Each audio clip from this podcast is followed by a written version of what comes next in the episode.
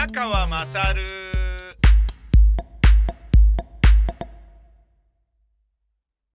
お前のお母ちゃん宮川まさるです。いやー、よかったな鎌田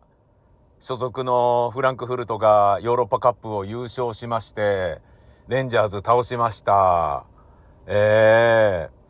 まあ、あのフランクフルトといえばね、えー、僕の大好きな FC バルセロナっていうチームを破って、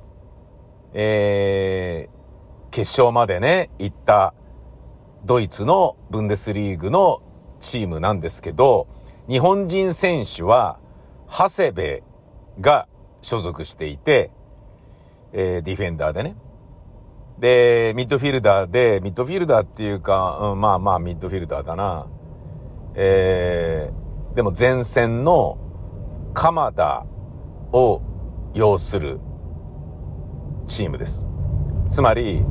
今日、日本人2人がヨーロッパカップの決勝を、えー戦ってたわけですね。いやー、いいねもう、鎌田が大活躍しているというだけでも良かったけれど、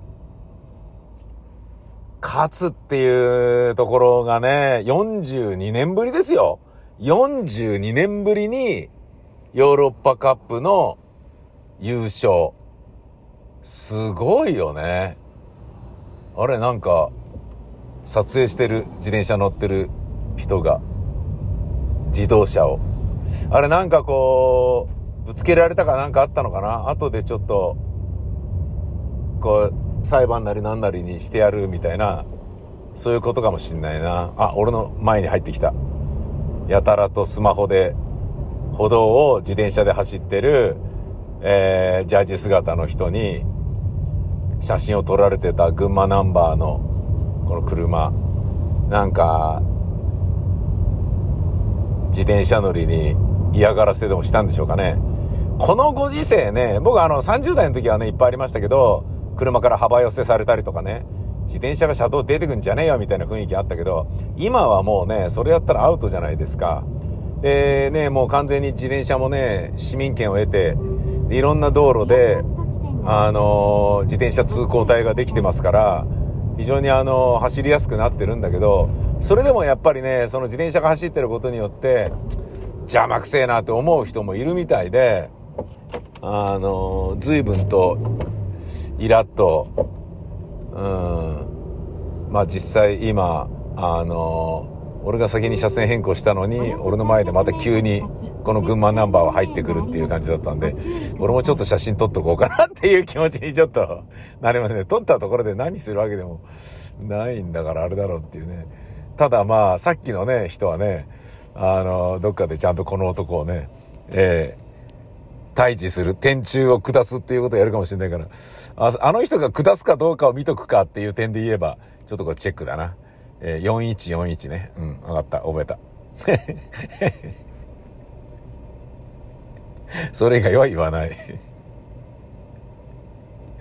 あーこの、こいつのちょっと小賢しい運転は確かにちょっとイラッとするし、自転車乗ってる人で、ちょっとね、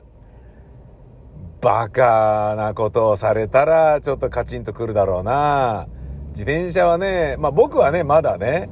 同じね、自動車ですから、交通弱者っていうのはないけど、ねえ、あ、バカなドライバーがいるんだなっていうので、ぐっと俺がね、えーアングリーマネジメントすりゃいいだけの話ですけど、自転車だったら嫌だろうな、不快だろうな。うん、交通弱者ですからね、圧倒的な。むき身ですからね、体がね。うん、どうなんでしょうね、この群馬ナンバーはね。まあ、なんていうことはさておき、えーちょっとこの、この男と別の車線走りたいな、やっぱりな。イライラしちゃうからね、前に変な車いるとね。うん、よし、いっぱい車間距離を上げて、間に入ってもらおう。走行車線入ってるから。よし、いいぞ。今ね、えー、原付2種が間に入ってくれたから、OK ってことにしよう。うん。目の前にいるとイライラしちゃうんだよね。まあね、難しいんですよね。だから、なんだろうな、日常的なね、会議だ、なんだっていうね、仕事で人と協力し合うときに、いろんな性格の人がいるっていうのは理解してるんだけど、運転の場合はね、なんかこう、流れに乗っ取ってみたいなものがあるから、な、なんでそんな運転すんだよっていうふうに、ちょっとね、こう、他と違う運転をするものを、えー、なんだろうな、会議の発言や物の考え方の個性を認めてるのとはまた別に、認めづらい自分がいるのがちょっと良くないなと思いますよね。だって運転だってね、いろんな人間がいて、いろんな個性があって、それが道交法違反じゃなければ、それで許されるんであれば、倫理的にどうなのっていうのがあったとしても、ねえ、それしょうがないじゃんっていうふうに思っていいんだけど、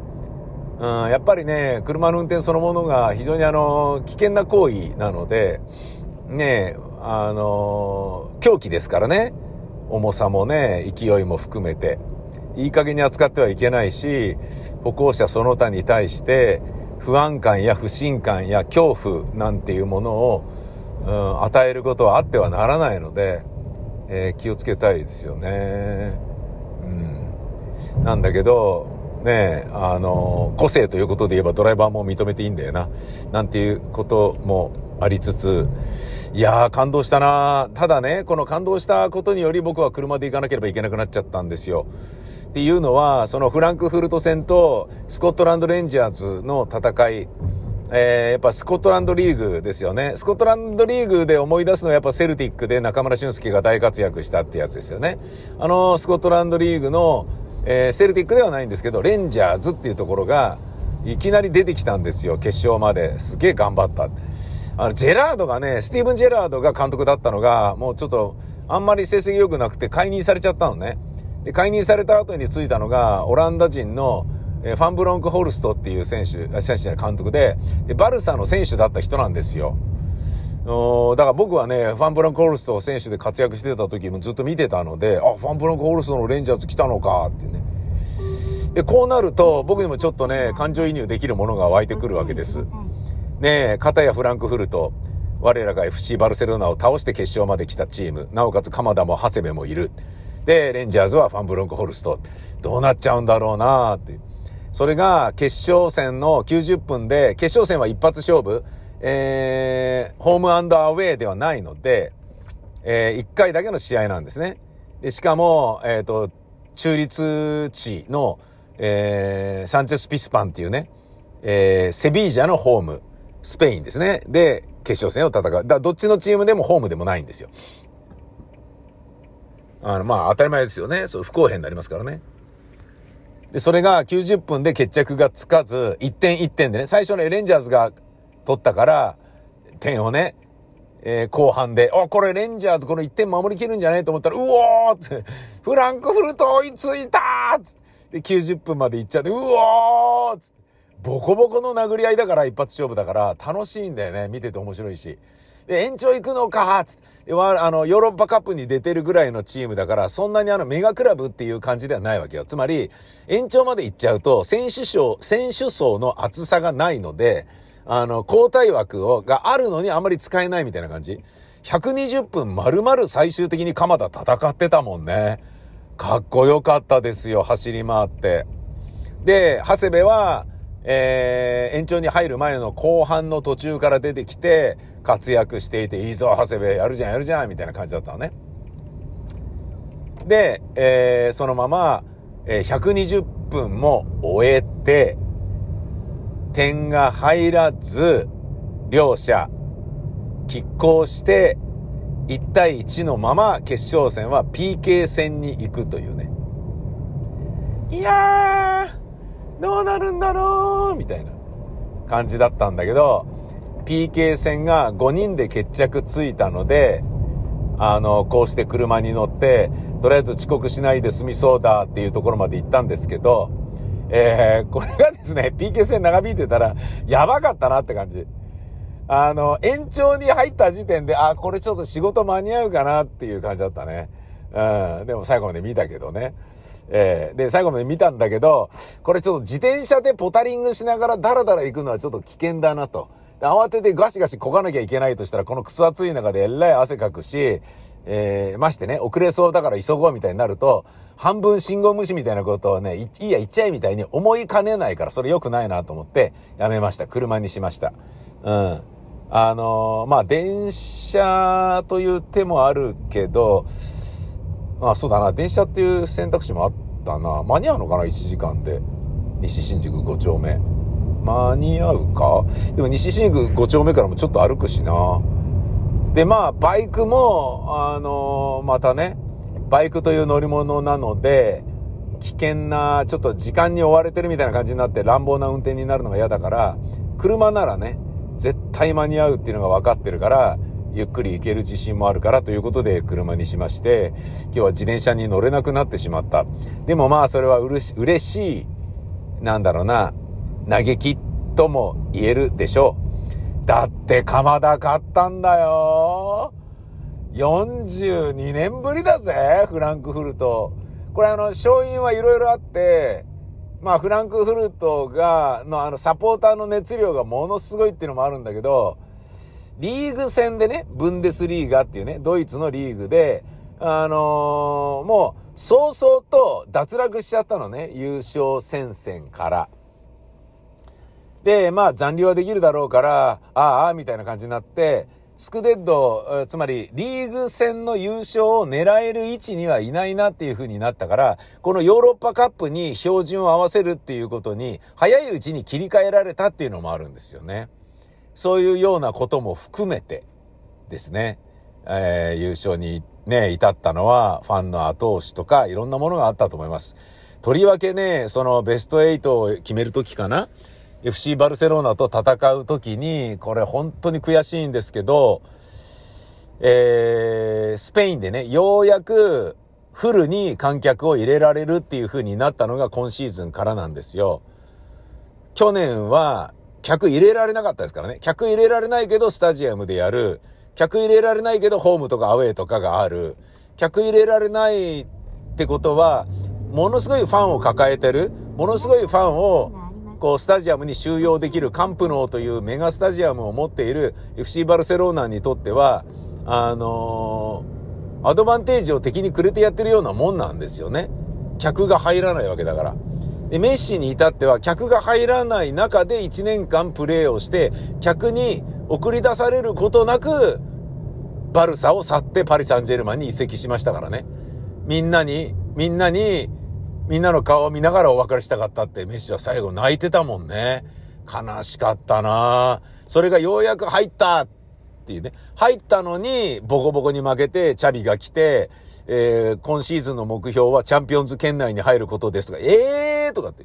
そんな低い目標なのってチャビが焦ってたっていうね。で、2位に入ったんで、あの、優勝はできなかったけど2位に入ったし、クラシコも4-0で勝つっていうね。あの、爆発ような、今、ね、レアルマドリーに4-0で勝つなんていう非常にあの、嬉しいことまであったんだけど、でもまあ、なんとか2位まで来たからまあいいやっていう感じなんだけどさ。で、その2位まで来たからまあいいやの FC バルセロナはチャンピオンズリーグを戦ってたんだけど、チャンピオンズリーグで早々に敗退しちゃったのね。早々に敗退してしまうと、ヨーロッパリーグに回されるんですね。チャンピオンズリーグはダメだけど、ここで負けるんであればヨーロッパリーグっていう、割と早い段階で負けちゃったわけよ。ヨーロッパリーグに回ったのね。でヨーロッパリーグは優勝したいねと。なぜならセビージャは何度も優勝してるけど、今までバルセロナはヨーロッパリーグに回るなんてことはなかったので、常にチャンピオンズリーグを争っていたから、チャンピオンズリーグを優勝するか、チャンピオンズリーグのベスト8以上に駒を進めて優勝できないかのいずれかだったわけよ。え、ベスト8まで進めば、あの、ヨーロッパリーグに回されるっていうことがないので、ベスト8に残れなかったからヨーロッパリーグに回されるっていうことになったのね。初めてヨーロッパカップを、えー、手にすることができるチャンスっていうのを、バルサはくしくも、あの、得ることができたわけ。で、セビージャからバルサに行って大活躍、シャビの後釜を務め、そ、そんでセビージャに戻ったラキティッチが、バルサを称えながら、あの、自慢げに言っていたのは、俺たちセビージャは、バルサが持ってないカップを持ってるよって。バルサはヨーロッパカップ持ってないだろ俺たちはいくつか持ってるんだぜっていうね。あの、これはバルサを称えながらの自慢で非常にあの、微笑ましい、あのセンスあるお言葉だと思うんだよね。で、それが、まさかのヨーロッパリーグに参加するってことになっちゃったから、絶対これは取りたいっていう風に、チャビは思ってたわけ。もうバルサファンみんな思ってたわけ。それを倒したのが、今日優勝した鎌田、フランクフルトなんですよ。それがね、この観客がフルで動員できるっていうことになったことがちょっと影響してるんですけれど、なんと、ホームアウェイで戦うフランクフルト戦の、フランクフルトのホームで戦った時に1対1の同点だったのかな？で、まあこれカンプノーで、ねカンプノーはね、もう10万人入るスタジアムで、そんなスタジアムないので、この世の中に。もう絶対ね、ファンに後押しされて、まあ1-0とか2-0とか3-0とかね、大量得点でなんだったら勝てんじゃねえのみたいな。つまり、アウェーで引き分けっていうのは逆に、ああ、もうなんかあともらったようなもんでしょ、みたいな、そんな感じでおったわけよ。それがなんと、あの、バルサに勝てる可能性があるぞ。だってアウェーで負けなかったものっていうことで、勢いづいたフランクフルトのファンが、なんとですね、ネットでチケットを買いまくって、カンプノーでのバルサ戦なのに10万人、いや違う9万人ぐらいだったかな？結局はちょっとは売れ残ったんだけど、9万人入ったスタジアムで半分近くかな？何しろものすごい数、3万人ぐらい入ったのかな？まあ、半分ではないか、そこまで言ってなかったが、何しろものすごい数のフランクフルトサポーターがカンプノーにひしめいてたのね。なんだこれっていう、すっごいとんでもない失態をフロント側が演じていたの。これはどういうことかっていうと、そもそもこういう場合、ホームのアドバンテージを活かすために、えー、利点を活かすために、相手チームの、アウェーチームのサポーターに用意するチケットっていうのは5%しかないはずなのね。5%しか売ってないのよ。それで、このスタジアムの一角に頑張っているぐらいな感じなんだけど、それがなんだか知らないけどいっぱい売れてたのね。で、これは何なんだっていうのは、えー、一般に、あの、くれと言われる、えー、株主が、えっ、ー、と、年間シートを買ってんだけど、その時に見ない場合、ちょっとこの日はいけないな、みたいな時に、まあどうせ勝つだろうしいけないなっていう人がいっぱいいたんでしょうね。ネットに売りに出している。あのメルカリみたいなところでね。で、そうなると、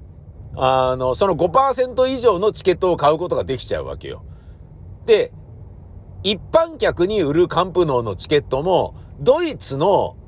IP アドレスには売れないっていう風になってんのね。なぜなら相手チームが買っちゃうから。スペインの IP アドレスからの申し込みであればネットで買うことができるんだけど、っていうことで、あれ？ちょっと待って。な、な、何が起きた？何が起きた？あれ？ちょっと待って。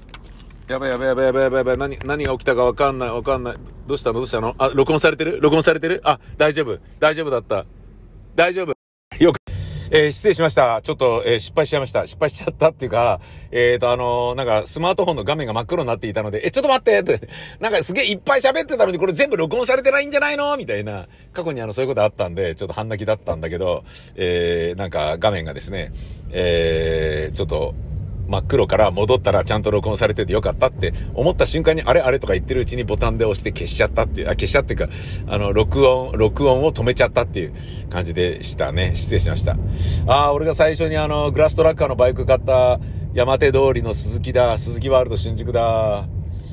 このね、前の道の山手通りの坂を坂道発進で帰るところから始めるね、それが初めての路上っていうのは緊張したな本当に。まあなんとか頑張って走れましたけどね。うーん。いやーもうこんなに転勤だから今日もバイク乗りたいなと思うよね。うん。で、話を戻すと、その、カンプノーというところで、IP アドレスがドイツだったら買えないのに、わざわざフランクフルトの選手は、スペインにいるブローカーか、もしくはスペインにいるフランクフルトファンが、に託すかなんかしてまとめて、もしくは自分で行ってね、スペインにわざわざチケットを買いに。そんでいっぱい買ってそれをファンのために回すみたいなことを、すごいサポーターの中で連携してやって、何万人がカンプノーに来るっていうことになっちゃったのよ。でも、スタジアム入る時からブーイングされてて、囲まれてて、普通、うわサインして、写真撮ってって言われる、ファンに囲まれてるはずなのに、スタジアムに入る段階から異様な雰囲気だったってチャビは言ってたのね。何これっていう。で、練習してる時に手足低減が出てきた時に、ブーブーブーとかって言って、もうあのー、ブーイングなのよ。カンプノーなのにだよ。何これと。ホームでこれはねえだろっつっても、チャビもすげえ怒ってて、選手もね、慌てて怒ってて。で、結果負けるってなんだこれっていう。まあだから、そのね、せいにするっていうことは選手はしなかったけど、チャビはちょっとかなり怒ってたよね。だからそのぐらい、バルサ勝てるかもっていうところで、実際にバルサを倒し、バルサが、チーム、設立以来初めて、ヨーロッパカップの優勝という記録を作るっていうのはあんまり名誉ではないけどね、チャンピオンズリーグをずっと出てたのに、そこに出れなくなっちゃったっていうのは非常に格好悪いんだけど、それでも、まあ初めてのね、カップ取れれば、それはそれでいいじゃないですか。そこを目指してたのに、それをね、こう、可能性の目を摘み取ったのがフランクフルトだったわけですよ。しかもバルサと戦う時の鎌田も、めちゃめちゃ良かったんで、まあ、臆することなく走り回ってね、ガンガン攻め倒して、かっこよかったですよ、本当に。うん。だから、まあ、そういうことで言ってもね、我がバルサを倒したんだからフランクフルト頑張れっていう気持ちもあったし、バルサにいた時に大好きだったファン・ブロンク・ホルストが監督のスコットランド・レンジャーズにも勝ってほしいな、みたいな、そういうあの試合でしたね。うん。なんかね、こんなにあの公平な眼差しで見ることができる試合も少なかった。公平な眼差しっていうのは、こっちに勝ってほしいっていうのが、あの、ないっていうね。なのに熱い。なのに、どっちかが勝つということに興奮できるっていうね、そういう試合だったんだな。それに比べてチャンピオンズリーグの決勝は、リバポーが白組ですよ。レアルマドリーですよ。もうすぐですけど、リバポーだってね、もうバルサはやられた記憶があるし、レアルマドリーはね、もう圧倒的な大差でリーグ優勝してね、しかも3連覇とかまでチャンピオンズリーグしちゃってるわけじゃないですか。そんな爆発用なチームなので、もうね、クリスティアーノ・ロナウドいなくなって、ねえ、もうダメなんじゃねって思ってたんだけど、いなくなった途端にベンゼマが大活躍し始めて、キャリアハイを今記録し続けてるっていうね、すごい劇的な勝ち方で決勝まで上がってきたので、もうね、あのーまさか準決勝もね、ま、あの、ペップ・グアルディオーラ率いるマンチェスターシティが、まあ、これは、ね、レアル倒しただろうなと思ったら、え？追いつかれ、え？逆転、え？え？え？ー、何このまた劇的な大逆転劇、あ、言葉が重なってる。劇的な逆転劇。頭痛が痛い。火事が燃えてるみたいなこと言ってる。頭悪い。そんな感じでね、上がってきてるから、どっちが勝っても、なんかね、あの、なんだろうな、バルサファンとしては、どっちもね、強敵中の強敵のライバルなので、あまりあの、嬉しくないって、あの、喜んでる姿を見たくないっていうね、なんかね、歪んだ感じになっちゃうよ。ここまでバルサがね、あの、タイトルから遠ざかっていると、悲しいわね。本当にね。ただまあ、チャビのおかげで2位を確保できたので、なんかあのー、10億円ぐらい違うらしいですね。日本円で。2位と3位だと。入ってくる額がね。うん。なので、とりあえず2位できて、ね、よかったねっていう、そういうことみたいですね。うん。まあ、そんなね、えー、延長戦までもつれたやつなので、PK 戦までもつれたやつなので、自転車は乗れなくなっちゃったけど、めちゃめちゃ天気いいね。今日自転車乗ったら気持ちいいだろうなでも車だなまあ、いっか。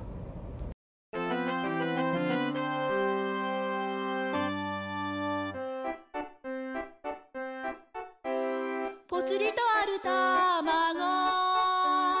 居場所のない卵小さくなる小さくなる大きくなれ大きくなれ願いを飛んで行け。ぽつりとある卵。居場所のない卵。小さくなる小さくなる大きくなれ大きくなれ願いを飛んで行け。どことなく悲しげな胸つくメロディー。よどんでた気持ちでも紛れるメロディー。君の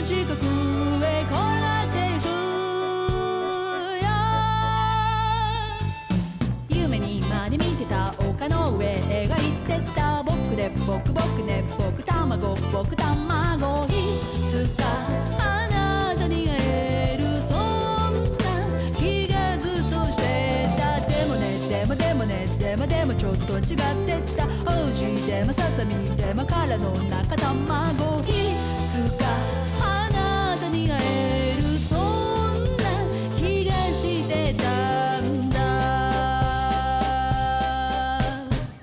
りと君卵行き場のない自転車乗りたいなっていう理由は、昨日が、あの、自転車だったんですよね。うん。で、帰りにポタリングしながらダラダラ帰ってきて、いや、これだけ疲れちゃったら今日家帰って仕事できねえなと思って夕方から、もう2時間以上かけて、ダラダラダラダラ走って、新宿から帰ってくるっていうね。実際あの、西新宿5丁目で昨日も仕事だったんだけど、えー、一回新宿行ってね、あの、タワレコ行ってみようかなみたいな感じで、ね、新宿の駅まで行って、駅の向こう側まで行って、代々木の方まで行って、でそっから、えー新大久保行って、えー、なんだっけ、韓国広場だっけ？行って、スーパーね、韓国の食材が売ってるスーパーに行って、えキムチを買ってきて、キムチとかね、冷麺とか冷麺スープとかを買って、で、そっからダラダラ、あのー脇道、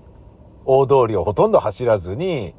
あの、帰ってきたんですよね。うん。楽しかったんですけどね。で、日焼けして、自転車乗って、あのーなんか、アップルウォッチのね、3つのリングも全部ね、楽勝で閉じていたので、運動もできて、朝ジョギングできなかった、あの、後ろめたさみたいなものもなくね、あ、いいじゃん、いいじゃん、みたいな。挙句の果てにね、最後、光が丘公園に自転車で入ってったら、こんな広かったのかっていうことを感じて、え、こんなに緑に包まれていたのかっていうのを感じて、感動的だっていうような、そういう出会いがあった、出会いっていうかね、まあ発見があって、おーって思ったりとかして、今度ここにね、自転車で来て、で、ここでジョギングして自転車で帰るっていうことをやれば、全然楽しめるんじゃねえかと思って、もうね、いよいよあの1年間大泉中央公園と和光樹林公園を、あのーや、あのー走ってると、ちょっとあの飽きてくるっていうかですね。いや、俺秋っぽいなよくないね。うん。いや、今度、光が丘来たいなとかね、そんなようなことをちょっと思ったりしてたんですよね。それがね、気持ちよかったから、今日もね、走りてえなと思ったんです。で、その、えー光が丘の公園に行った時に、えー、ちょっとカフェでも立ち寄るかと。これが自転車のいいところですね。あのーちょっと自転車止めて休みたいなっていうところ、自転車止められるようになってるんですよね。あのーで、最初の2時間無料みたいな感じになってるんですよ。光が丘の駅のあたりとかだと。こいつはいいやって2時間も止めないからさ。それはね、今から行く西新宿5丁目も2時間無料みたいになってるんですよ。